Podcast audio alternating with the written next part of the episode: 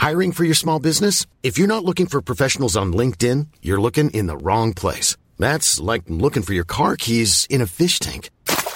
LinkedIn helps you hire professionals you can't find anywhere else, even those who aren't actively searching for a new job but might be open to the perfect role. In a given month, over 70% of LinkedIn users don't even visit other leading job sites. So start looking in the right place. With LinkedIn, you can hire professionals like a professional. Post your free job on linkedin.com slash spoken today.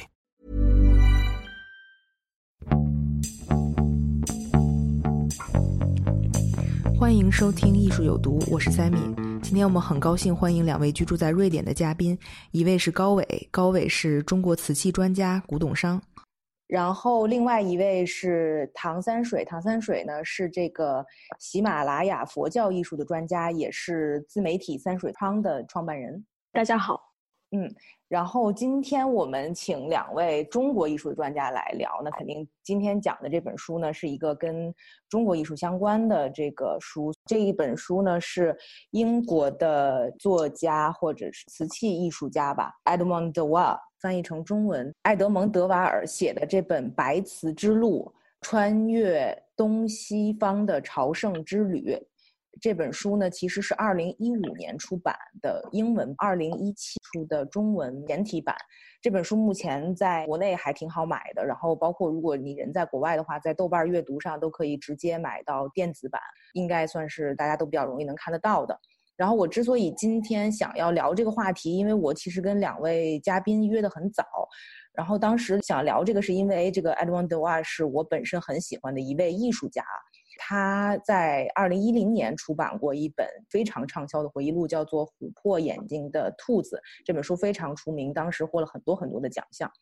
然后与此同时呢，他今年三月中的时候要在 British Museum 大英博物馆有一个他的展览。然后这个展览其实是一个 tour exhibition，是去年威尼斯双年展的一整件大型装置作品，把它搬到了这个大英博物馆。因为我去年没有去威尼斯双年展，但是这个作品我特别想要去。亲身体会，然后今年听说他来到了大英博物馆，而且会一直展出展半年，展到今年的九月份，所以我就很兴奋，就想说应该聊一聊他的书。然后这本书我之前很想看，但是一直拖了很多年都没有看。我想这是一个很好的契机，但遇到了疫情的事情，所以这个展览当时开幕我也没有去，因为有点害怕。然后后来就开了一个星期就关掉了。但是因为这个展览我知道是会持续到下半年，所以还是有机会去看的。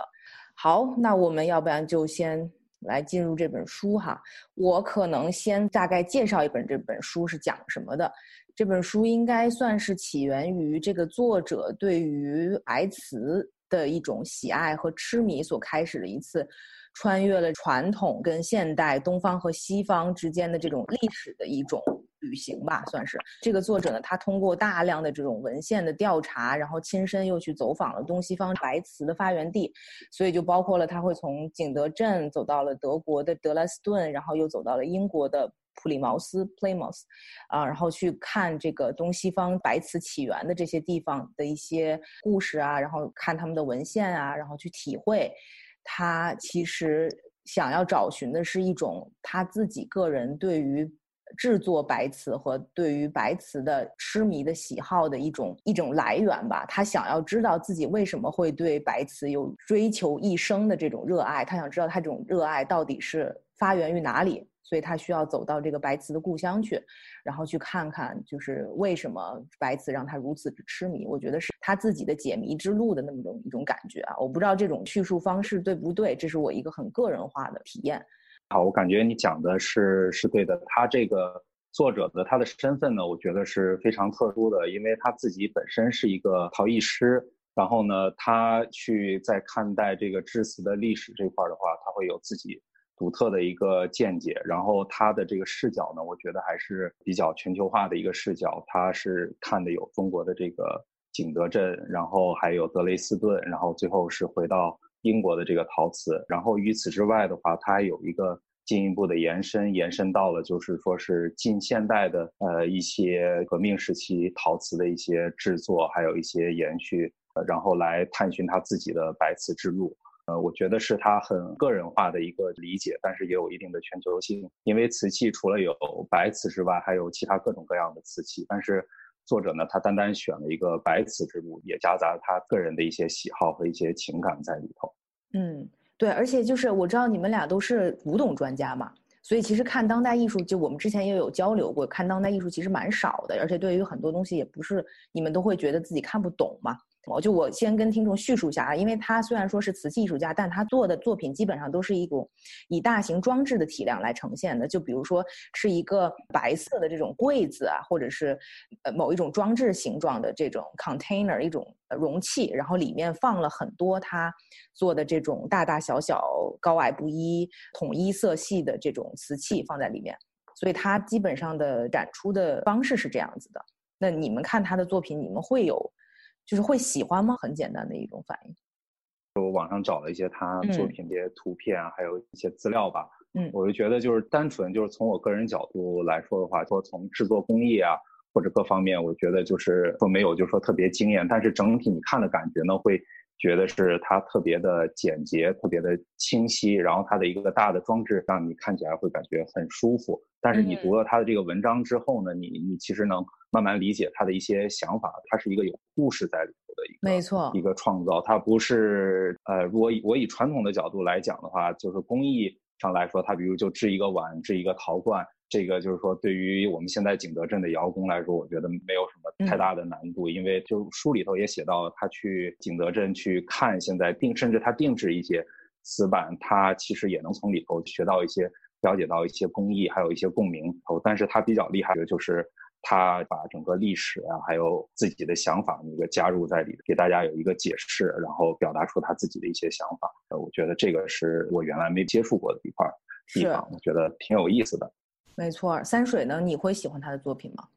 呃，我个人还是比较喜欢他的东西的，因为他就是很简单，但就没有说是很多的炫技。然后会让我想到宋代的一些作品，它也是用一些比较线条的这种美，然后来吸引你，就感觉很安静。但如果说它的工艺的话，可能就是它确实没有用到特别炫技啊的那种工艺在里边。对，但是它就营造出来的那种所谓的灵韵吧，我觉得或者就是 aura 这个词啊，就是我觉得是挺能感染到人的。而且，就是因为你们现在看的可能都是一些视频或者是。单纯的图片嘛，但如果你真的能亲身走到他的那个装置作品中去，那个感觉还是让人蛮蛮喜欢的。然后看了这本书以后，我也觉得是一个人形合一的，就是他的人他的创作跟他的文字，你就发现是非常非常统一的。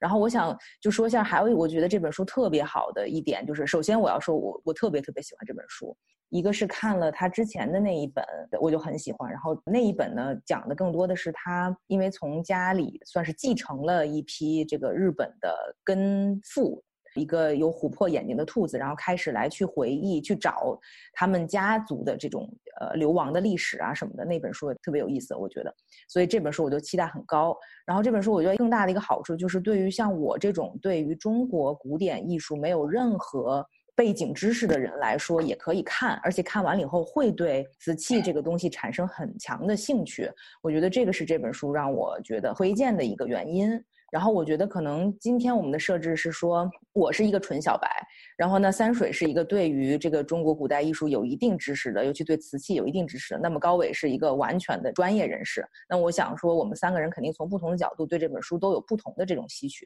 我不知道我们继续，你们觉得还有什么可以？填补的吗？对于你们感觉这本书的一个印象，读完了以后，我我的一个印象就是说，我刚开始读的时候，觉得是就可能也跟他那个整个我不太了解他这个作者有关系吧。然后我觉得前面刚开始可能会写的比较反一些，因为我感觉他涉猎面都比较广。然后后面我整个读下来之后呢，我觉得他这个结构包括它的设置呢，其实还是挺紧凑的，而且还是比较呼应的。而且我觉得这个书最好的一点就是说，因为我平时看的瓷器的书呢，大多数是工具书啊，还是就是比较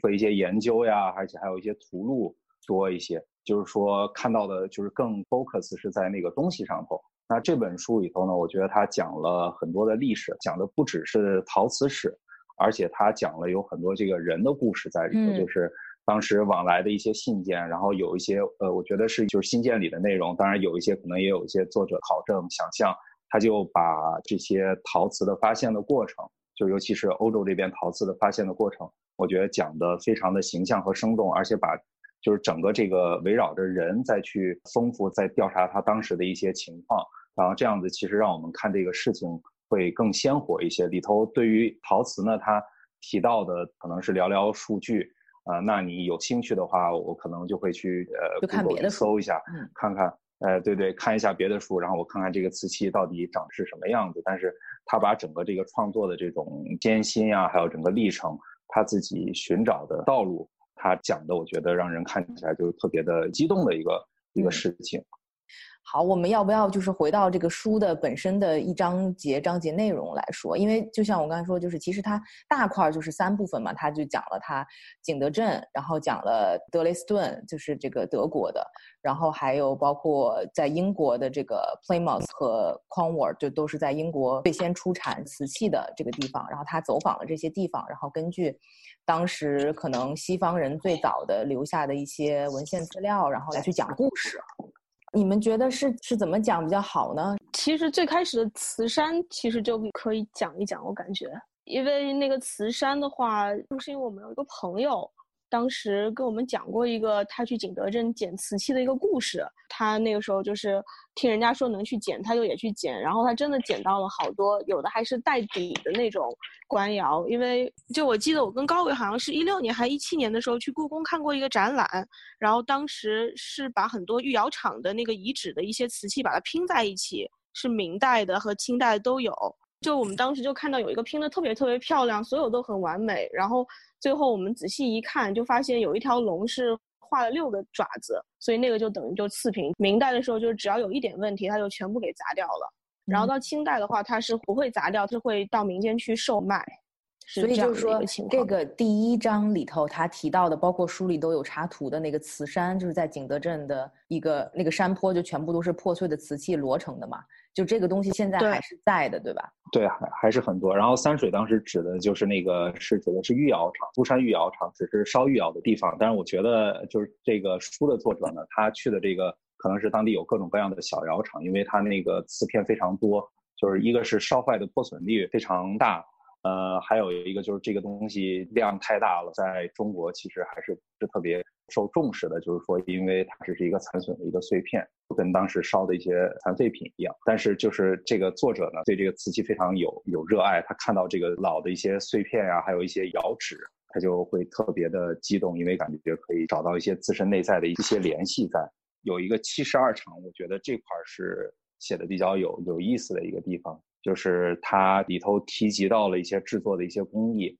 就比如说呃拉胚呀，还有绘画，呃还有这个上古料这些，其实在现在的制瓷中你都是可以看到的。实际上我们想象画一件瓷器可能是很费时间的，但是对于熟练的窑工呢，他可能就是刷刷刷几笔就全都画出来了。作为一个，他只是作为一个谋谋生的一个手熟练的一个工作，而且就是瓷器制作的过程中呢，本身其实就是一个分工非常。明确的一个过程，它呢就是做胎的是做胎，写款的是写款，施釉的是施釉。所以当时陶说的时候就说有七十二道工序，然后像作者当时也引用了这一块，所以我觉得他就是前面还是做了很多的功课的，而且前面他还提到了有一个英国的一个陶瓷学者叫白兰士敦，对于瓷器就是有研究的，都是对他比较熟悉的，因为。他是当时比较早的写了一本书，叫那个《明初官窑考》。他是生于上海，然后最后在英国受的教育，然后后面又回来到香港这边去参加水利建设。到三几年的时候呢，他又来到了在北京待了一段时间。后面呢，他又到景德镇去做这个调查，就去看当地的窑址。他的比较重要的贡献呢，就是说写了一些专著，然后对当时的永乐、宣德时期的那个。青花瓷做出了比较重要的一些研究吧，然后作者也提及到对他的一种仰慕，因为他写他那个书的时候里头也有，呃，当时他绘制的一些地图在前面都有提到过。因为这个人他刚好也是英国在三五年的时候，当时有一个非常重要的中国艺术的一个展览，当时故宫博物院还有大维德爵士共同一起组织的，所以当时很多真正那个中国传统鉴赏意义口味的一些器物就进入了西方的世界。他因为懂中文。然后呢，也参与到这次展览的一些摄影啊，还有一些布展的一些工作，所以他见到了，也了解到这些东西。嗯，然后当时三六年、三七年的时候，在北京的时候呢，又和美国的福开森，还有当时的你说的都是一九三五年对吧？因为我们这次历史跨度比较。一九三五年，吴莱西这些他们都接触的比较多，而且这个人他学中文之后呢，看了很多古代的当时中国关于陶瓷的著作啊，所以他自己的理解就比较深一些。当包括当时的有景德镇的那个陶录，还有陶说，还有当时的《浮梁县志》，他都自己去看了，所以所以他的理解其实是是非常深的。然后这本书现在也能买得到，就是他写的《明初景德镇》的那个这本书，他现在也是可以买得到的。然后我觉得这个对他也是有启发的。果然是专家，越说越深。再说下去，别人都完全听不懂了。我跟你讲，就是你知道他第一章讲景德镇这块就它里面说到白墩子和高岭土的这个存在，我觉得对于小白来说就已经很。就已经是一个很大的知识面了，我就不知道原来大家做不了瓷器都是因为这两个材料他们找不到，或者是说这个材料的合成大家不知道里面的配方是怎么样一个比例。就是景德镇的，其实最厉害的地方就是它当时的这个原材料瓷土的一个来源，就是因为景德镇它这个地方盛产有高岭土，就是瓷器的那个，就是相当于它的骨骼一样。然后那个白墩子，对我觉得这个描述也特别好，我不知道是常用的还是他自己发明的，就骨跟。呃，这个应该是当时的陶瓷的注录里头就有讲到，陶说里头应该有提到过，应该是是是这样子的。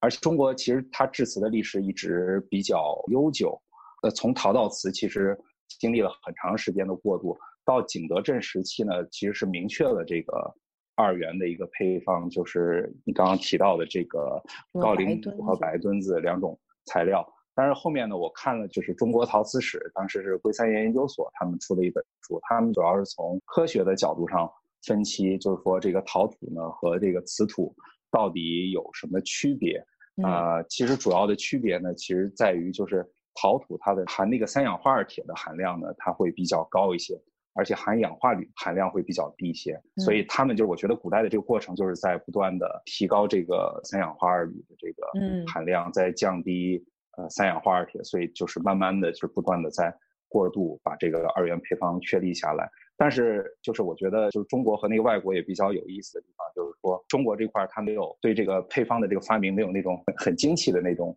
感觉也没有，就是说谁发现了这个材料，或者是是什么样的，就是慢慢的大家感觉好像有点这个老师傅这种约定俗成。但到那个西方的话，他就是把整个的这个过程看得非常的重，嗯，直到是后面那个第二章指的是当时那个殷红旭的那个信，其实给西方的人带了很大的那个启示在里头。对，而且其实这本书一开始并没有按照马可波罗发现这个中国瓷器开始，它更多的是说从这个殷洪绪是一个法国的传教士嘛，在中国他是十八世纪在这边，然后他一七一二年到了景德镇之后，在这边住了七年，就是大部分的西方的这个文献史最开始都是从他开始的，这个也是跟其他人的可能跟别的书的开始的方式也不太一样。然后我觉得，其实我还是比较好奇的，就是他在第一章节里强调的两个东西，我不知道高伟可不可以讲一讲。一个是这个明代的这个什么僧帽壶，僧帽壶，僧帽壶。我觉得我可以加一个小知识点，就对于僧帽壶。嗯，因为就是司帽壶，它是永乐年间有的嘛，它当时就是送给，其实就是武士赶马巴的时候，它就有这样一个故事，是跟那个喜马拉雅艺术比较有关系。因为就是说是司帽壶呢，其实它的来源是，当时呢，它是武士赶马巴进京城的时候，然后呢，永乐皇帝受到灌顶的时候，正好看到他头上的那个黑色法帽，然后呢，就给他送了一个黑色的那个宝冠，象征的就是赶马巴的精神。但是这个呃僧帽在最初的时候是一世噶玛巴都松清巴，他开悟之后呢，然后就是传说有十万个空行母用自己的头发就编成了一个金刚宝冠，然后给他供养，所以就说就是僧帽有这样一个，就是有这样一个来历。哦，所以他就等于是觐见的时候被永乐看到了这个，然后以这个为为灵感来做的，对对对，嗯，有意思。因为那个，我觉得他这个是有一个非常强烈的个人喜好在里头。因为这个僧帽壶的这个釉呢，实际上专业的叫法应该叫做这个甜白釉僧帽壶啊，因为它这个词是一个白瓷，我觉得这个作者是非常喜欢这件白瓷这个作品的，而且这个填白釉呢也是永乐时期初创的，而且就是颜色釉这种东西呢，在呃明代的早期的时候，甚至一直延续下去，主要还是作为一种祭祀器用的。除了这个，就是说填白，还有祭红、祭蓝这些的，都是当时祭祀用的，就是作为当时礼天礼地用到的。就其中有一张我记着，好像叫呃是在万物生长那一章里头，就是中文的名字。他当时引到了这个明代的这个会典，他就说当时为什么就是要烧这么多的瓷器，总是说是 order more order more。实际上就是说他和当时的祭祀就是会典有很大的关系，就是单色釉的这种瓷器呢，就是说作为这个祭祀是非常重要的。而且就是三水说，刚刚前面提到了，就不光是作为这个他宫廷里头祭祀用的，还有一个作为当时给西藏的那个噶玛巴作为一种赏赐，我认为是一种更重要的一种这个礼器，作为一种外交的一个礼器，还有一个作为本身它有这个宗教信仰在，而且呃僧帽壶的上头有时候会有一些暗刻的一些纹饰在里头，就是西藏这块对于当时的呃明朝是我认为也是非常重要的。所以当时我认为是皇帝可能有特命下旨去烧造，然后作为当时的赏赐给西藏的一些法王啊，还有一些寺庙用的。嗯，有意思，这个是对书的还挺好的补充。嗯，还有一个是我在这个书里面我自己特别好奇的，他讲到了这个南京新建的这个大报恩寺是纪念永乐的双亲的，是一个九层的这个八角宝塔，高两百六十一英尺。然后这个塔上面还悬挂了上百只铃铛，然后夜里呢还有一百四十多盏长明灯，让整个宝塔熠熠生辉。这是它的原文啊。因为这塔呢，我们现在只能在一些后人画的艺术作品当中看到，所以在这个书里面也有一个别人做的这个紫塔的版画作品。当时我看到了这个塔，我都觉得有点不敢相信，这个塔真的是曾经建立过吗？哦。就是这个大报恩寺这个塔呢，其实就是说我其实本来不是特别了解这一块的，因为就是我没有想到，就是这个在西方人的脑海中印象这么深刻，因为它呢是在那个太平天国的运动的时候呢给烧毁了，所以呢我们后面后人呢其实就没有见到太多它的样子。然后我后面也查了一下，它现在有一个一个新的一个附件在里头。啊，但是我觉得这个当时早期呢，就是说为什么对于这个西方人的这个印象呢会如此的深刻？一个就是因为当时荷兰在比较早的时候出的一个版画里头描绘了这形象，另外还有一个英国的一个士兵呢，当时他在南京的时候就是也登塔去眺望，所以就写到书里头，然后整个大家对他有一种就是西方对他的一个向往，而且这个这个它是一个瓷瓷做的吗？全部都是。它实际上是一个琉璃的琉璃的一个塔，但是外面外壁贴的是一个白瓷的那个砖。白瓷的砖我是没有见过，但是我见过那个琉璃的那个构件。因为琉璃的构件其实反倒来说是比较，就对我来说比较有名。因为现在在英国的 V V 博物馆 Victoria Albert Museum 里头，就是在呃五楼的那个瓷器展厅里头是有当时大报恩寺塔的一个构件的。到现在的南京博物院里头，你还是能看到那个琉璃塔的部件。它不是说整个瓷塔都是白的，它是外面贴的白瓷砖，但是衔接的这个部分呢是就这种琉璃构件，就跟那个明清的那个建筑上的琉璃是是一样，就是呃各种各样颜色色彩的。这个可能对于西方人来说确实还蛮重要的一个中国标志，包括你看后边几章说到奥古斯大帝啊什么的，就是也对吧？他也去修建这种好像慈宫啊什么的给自己的宠妃等等，好像都是。有点借鉴，或者是都是根据这个来的灵感。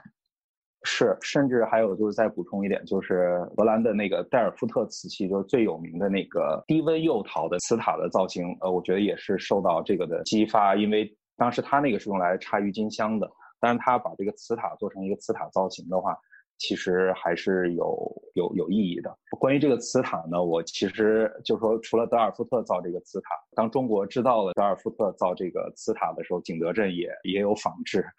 呃，德尔夫特在做的这个瓷塔，我觉得都是挺有意思的一个呃文化现象。对，所以这个瓷塔确实可能对西方人来讲，它的意义是比较重大，因为在这么早的当时出现的这个版画中。就有这个形象，而且当时西方呢，马可波罗其实打开了一个引子，对中国有着很大的一个向往在。包括就是法国的路易十四对当时的康熙大帝呢都是非常向往，所以就派了很多传教士，其实也是一是布教，二是其实也是希望了解更多的那个中国的信息在里头。嗯，对对对，我刚才说错了，是路易十四，他当时给他的那个什么情妇嘛，叫做那个慈宫特里亚农慈宫啊，对对对，是。啊，对，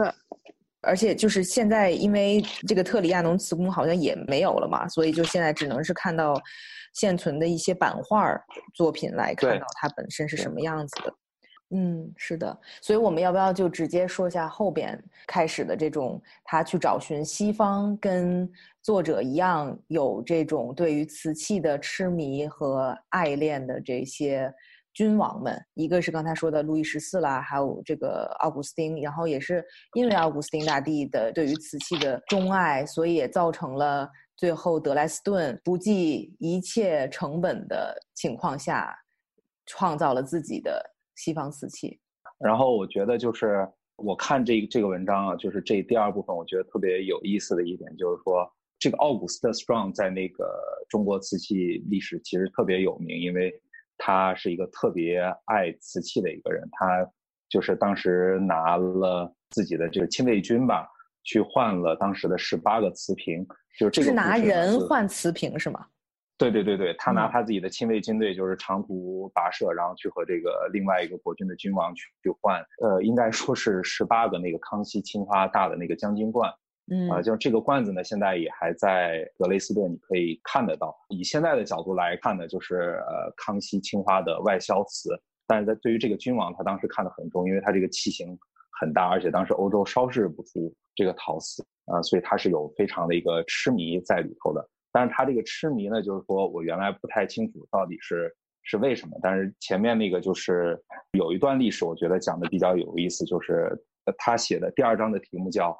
凡尔赛德雷斯顿》。其实这个奥古斯特· Strong 在他十几岁的时候，其实当时是去过法国的。当时他是一种游历吧，嗯，他当时在凡尔赛宫殿也住过，然后在欧洲其他一些国家也都看过。当时法国呢，其实是在当时是对中国最为痴迷的，然后也有当时有大量的一个瓷器的一个收藏。我觉得其实这个对于他当时是很有启发的一个一个时间段。而且当时路易十四有些传教士已经跟康熙皇帝。走得非常近了，就是包括南怀仁呀，还有前面我们刚刚提到那个拿新建的那个叫什么来着？忘了。殷红旭。殷红旭。殷红旭。殷红旭之所以厉害呢，是因为他能得到这么好的信息，因为是他在景德镇。另外一个作者也提到了他和当时的满大人，就是满大人实际上是当时的康熙时期的一个督陶官，叫郎廷吉。这个就是当时督陶官呢，实际上是清代。开始设置的一种督陶官的制度，就相当于就是帮皇帝去监造御瓷，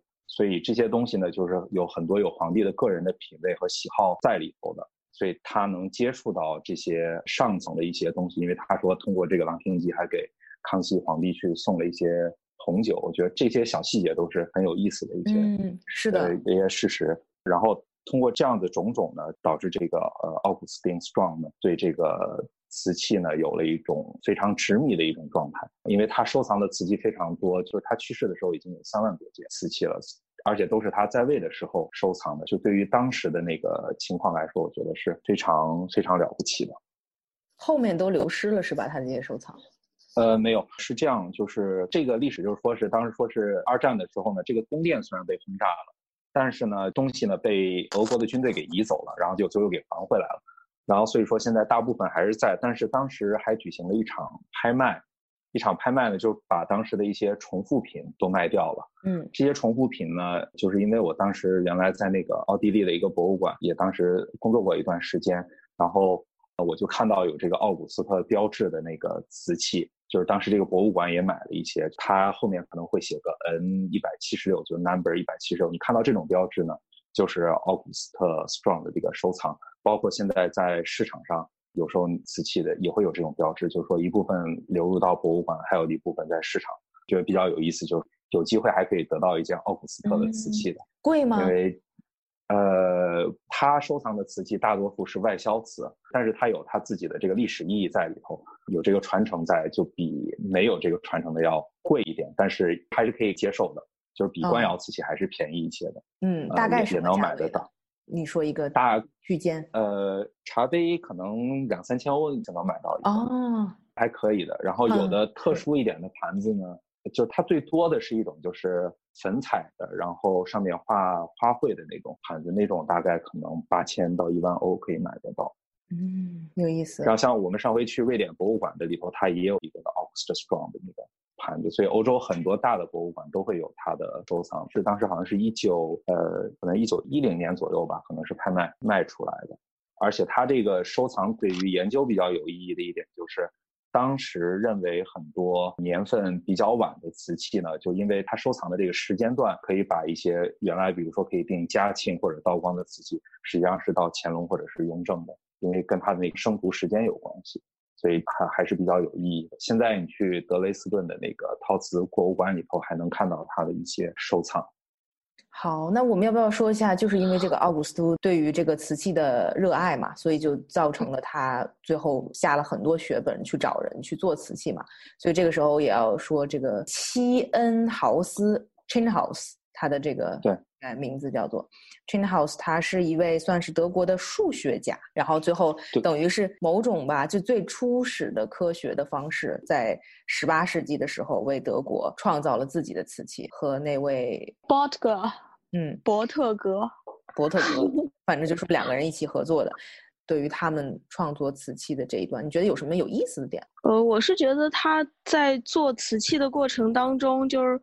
体现了德国人那种比较严谨、很认真、严肃的那种态度。就因为我们可能在中国的话，就觉得就是拉胚啊来做，就是关注这些技艺，但是完全没有想到，在那个年代，就是西方他们其实是在。用那种燃烧镜来分析它里面的不同的成分，然后最后来通过这种配料的不同配比。我记得印象比较深刻的好像是他们拿就是那种不同的配比，就是几比几几比几，然后就是雪花膏和粘土，然后从四比一一直做到九比一，最后得出这个七比一是最佳的。就这个过程，我觉得还是挺就我自己是比较喜欢这一段的。就我觉得如果拍成电影的话，就是。包括其实奥古斯都当时给他们的环境也并不是那么好，虽然说他给出了一些就财力，他们不需要去担心，就不像后来英国还要担心资金从哪儿来。但是奥古斯都当时是给他们提供的这个地方的话，是等于是在一个地下室，而且这个 b o t g 是一个囚禁的状态。就虽然他是一个忽悠，但是呢，因为他是把各种成分乱配，他到后来也是要为了炼金，就脑子有点不正常了，所以他到后来的话，他东西的乱配比其实也在一定程度上给。了这个千豪斯一些启发，从另一方面也促进了最后这个白瓷成型的一个，就是也是一个因素。所以他们最后当时的环境其实是。比较糟糕的作者是这样写的，就是说他们那个环境是实验室嘈杂灼热，宛如地狱。然后，但是他们可以半个小时、半个小时，就是去看一下那个窑，头发被烧掉了、烧焦了也不在乎。就是那个时候的人的精神状态，我觉得还是比较意气风发的，会让我觉得很有奉献精神。因为到最后，其实他们两个人寿命都不是特别长嘛。作者也自己写到，就对于这些他的那个材料。就肯定是致辞的话，很多东西对人体是有害的。没错，所以他们最后做出来的这个叫梅森瓷是吗？是以呃对，是以地名命名的。那梅森瓷有什么特点呢？对，梅森的其实就是说，它早期的应该还是指这种呃餐具啊、盘子类会多一些。然后到后面的话，它慢慢的就是这种雕塑类的东西会多一点。我觉得梅森瓷的最大的意义就是他们真正烧制出了这个叫 hard paste porcelain，就是那种硬瓷，前面全都是那种 soft paste 的那种。就是你看那个法国呀，之前烧的这些瓷器，它的胎呢都是偏软，而且就是它那个釉结合的不紧密，所以它表面都容易脱釉。包括那个荷兰的德尔夫特瓷也是一样的问题。所以他们呢，我觉得就是关注点主要是在于瓷器的胎体的本身的这个发明。所以接着就是从德国，他又讲到了英国，因为这个作者本人也是英国人了。然后再加上，其实英国大家都知道有使用瓷器的这么一个传统和历史吧。再加上英国人爱喝下午茶等等，造成了英国人用瓷器可能是除了中国以外最多的地方，甚至说可能也许更多。所以我们现在大家特别知道有名的那个 Wedgwood 瓷器啊。上面喝茶的都是应该算是英国瓷器最早的开创人之一，但是其实这本书里对于 Whetwood 的描述并不是很多，而是真正创始的那个人，呃，我觉得这个作者本身也是非常喜欢这个人，所以给他很多的叙述吧，讲他很多的故事。是一个英国的药剂师，也是贵格会的一个成员，叫威廉·库克奥斯，呃，奥西 （Cookworth）。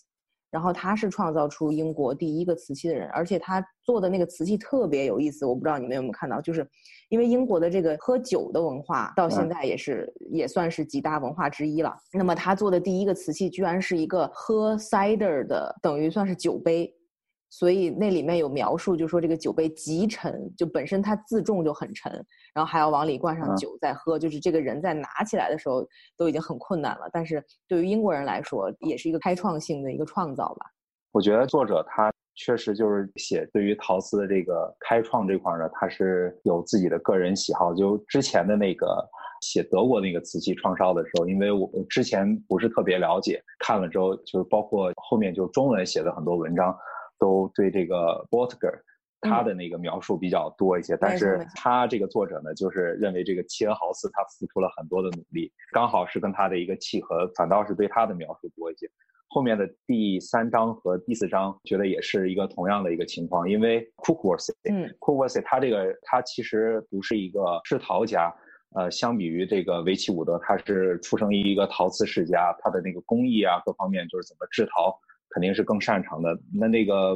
William Cookworth，他说他是一个，就是刚开始是一个药剂师的一个工作。刚好呢，他在这个普利茅斯的这个地方呢，开展药剂师的这个工作。但是呢，他能接触到各种各样的一些新鲜的一个事物，因为他住的这个地方呢，就是相当于英国的那个港口，就在西部的一个地方。我没有去过这边，但是它和那个法国呢连得非常近，它和那个法国的那边的那个码头叫布雷斯特的一个地方离得非常近，所以好多的那个信息啊各方面都可以过来。所以他呢其实是有比较有创先性的一个人，因为这个书里头讲到了有两点对他启发比较大的，一个就是说是当时叫杜赫德一七三五年出版的有一个编辑了十八个那个法国传教士的信件里就有殷红旭的那个信件。里头就提到了瓷器是是两种配方，但是大家都不知道具体是什么样子的。他呢刚好又对这个事情比较感兴趣，又留心在里头。第二个事情呢，就是说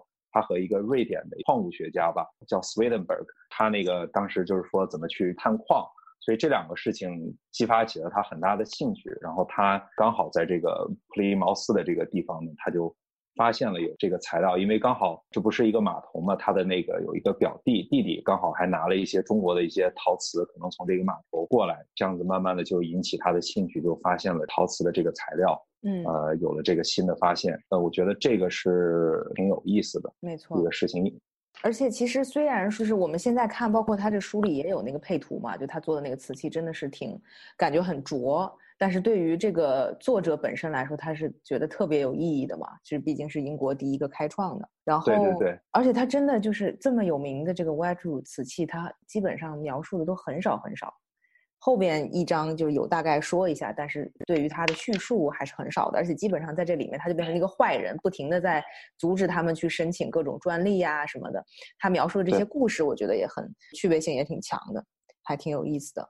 哎，这个买得到吗？现在就这个 Cookworthy 的瓷器，应应该能买到。我估计估计不估计可能不会太贵。但你说它的那个酒杯其实挺有意思的，因为就是外销瓷里头有大量的这种酒杯，就是这个 Cider Tanka，大概是明末清初的时候出口到荷兰，估计也是给欧洲市场定做的。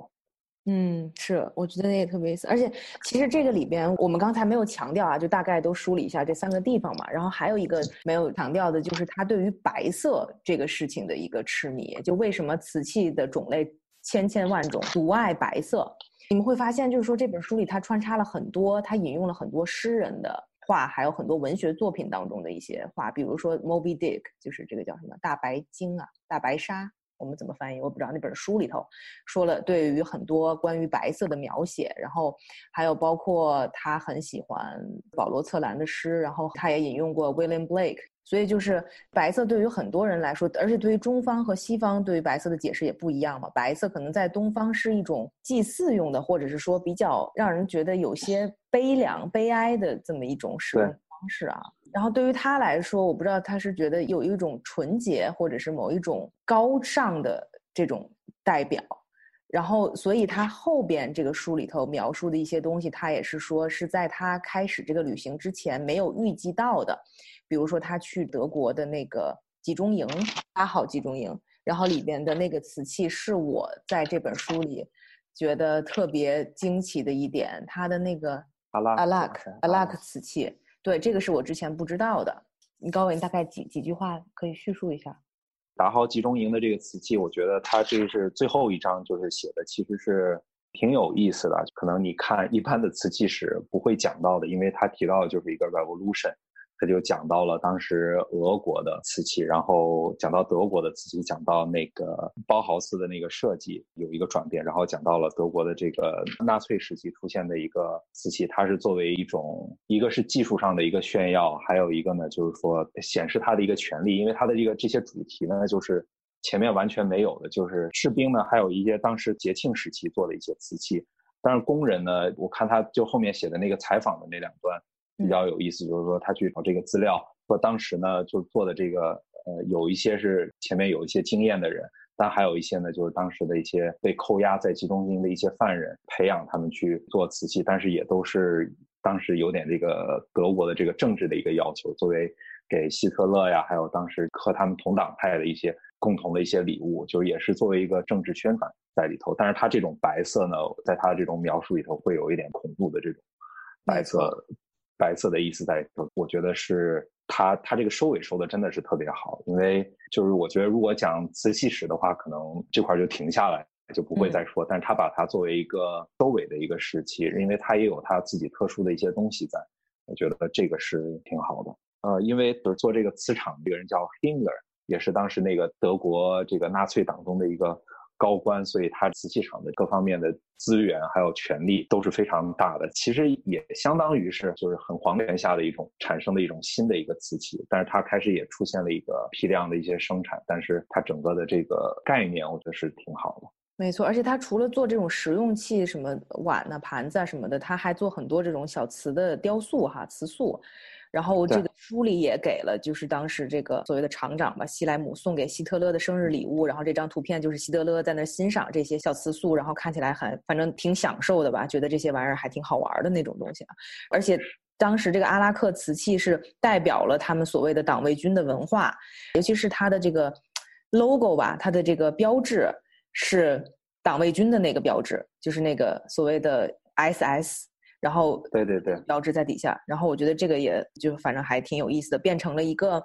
政治宣传工具了，甚至是说，而且他们也有提到，就是说，第一个阿拉克的这个购买清单吧，产品目录，产品目录上就写的说是。白瓷是德国精神的化身，这个肯定是让那个当时这个作者看到了很崩溃的啊！就是对于不同的人，这个白瓷有不同的定义。然后呢，对于这个东德或者当时希特勒统治下的党卫军，那白瓷对于他们来说是一种种族清洗式的一种纯洁，非常激进的一种纯洁。那么这个肯定是这个作者本身是没有没有想到的。我觉得还有一个特别有意思，就是他不是说了，当时在西方来说，瓷器是东德的一个强项。然后他里头也提到了，一九五五年的时候，东德曾经派出了自己的瓷器专家，然后去到这个景德镇，因为五五年的时候，我们中国那个时候正好是。非常非常贫穷的时候吧，就是东德的这个瓷器专家去到景德镇帮景德镇的工人做瓷器，我觉得这段历史也还蛮有意思的。只不过是这一个片段，大家能看英文的就看英文，因为从这段开始，中文的翻译删减就很多了。前面就是讲到那个六十呃六十三章的时候，就稍微纠正那个有一个画雪景盘的那个人叫那个余文香，嗯，就是一个瓷器的一个美术大师。当时这个中国处于这个五六十年代、七十年代，其实还是有一批工艺美术大师。虽然他们画的题材呢，就是有传统的比较少些，有一些反映当时大跃进时期的一些题材，但是他们的那个制作水平，还有当时的工艺，其实也都是有点官窑的意思在里头。他们做的都非常好。嗯，所以这个翻译有一些错误，是吧？这个中文翻译的吐槽，我们可以留在最后再说。啊。但是我觉得确实是翻译有很多问题啊。我觉得对，我们就大概这个书里的所梳理的这些，我们就非常非常粗浅的去过了一遍啊。然后我觉得就像刚才最开始说高伟说的，就是这里面可能很少有特别多的瓷器的技术上的这种讨论，更多的是从历史和他这个作者所找的文献资料串插出来的一些故事叙述。所以我觉得它的可读性和趣味性都挺强的，我还是挺推荐阅读的。然后刚才三水还跟我提到了，你觉得他这本书里还有一个引线是吗？一个隐藏的线索。呃，对，因为我觉得从这个书通读下来的话，首先它的结构我觉得非常有意思，就从开始然后到最后，包括它的收尾也都给之前每一个地方给了一个交代。然后我觉得引线的话，就是从中国，其实我们可以看到它是一个封建社会的一个集权制度，包括明清，尤其是清代，它也是一个章典制度达到一个鼎盛的时期。然后再到法国或者说是呃奥古斯都，都是一个王权制的。然后等到英国的话，之前 Sammy 说到呃维奇伍德，他为什么还是要提到这个人？那其实是我觉得在作者笔下。可能维奇伍德他就象征的就不再是王权了，而是因为我们可以看到，从英国开始都是大家在凭一己之力或者说是自费来完成这个瓷器的这个呃发现和生产化。所以说到英国的话，我觉得可能就是代表一个工业化，呃，然后到后来的话，包括革命啊这条线，其实跟这个瓷器这个白瓷之路也是缠绕在一起的。嗯。没错，而且那个时候，像英国在做的时候，就已经有了所谓的版权意识嘛，就大家会，我申请了这个版权之后，对对对对对，你就不能用了，然后那么就会对于版权开创者有一个多少多少年的保护啊什么的，对，确实是一个后面是一个工业社会才会有的。对，包括就是商业社会，这个也是我感觉会比较深的，因为其实从法国开始吧，就是因为那个财政大臣，就法国路易十四身边那个财政大臣是对他影响很深，所以他就是对这个经济意识就开始慢慢的有体现，然后再到后来英国他们做瓷器，他们就是更多的是要来赚钱啊，怎么样？就这个我觉得其实跟社会变迁也挺有关系的，嗯。可能这也就是为什么，因为我们知道这个这个作家本身是一个陶瓷艺术家嘛，所以他很喜欢手工感的东西。他可能会觉得自己猜测啊，就是像外注这种瓷器就太工业生产，他并没有很喜欢，所以他在里面的篇幅说的也蛮少。然后我觉得最后我们应该回到这本书的怎么说呢？就是英文跟中文的对比。一个是翻译了，就是翻译是我们三个人在读的时候一直不停在吐槽的一件事情，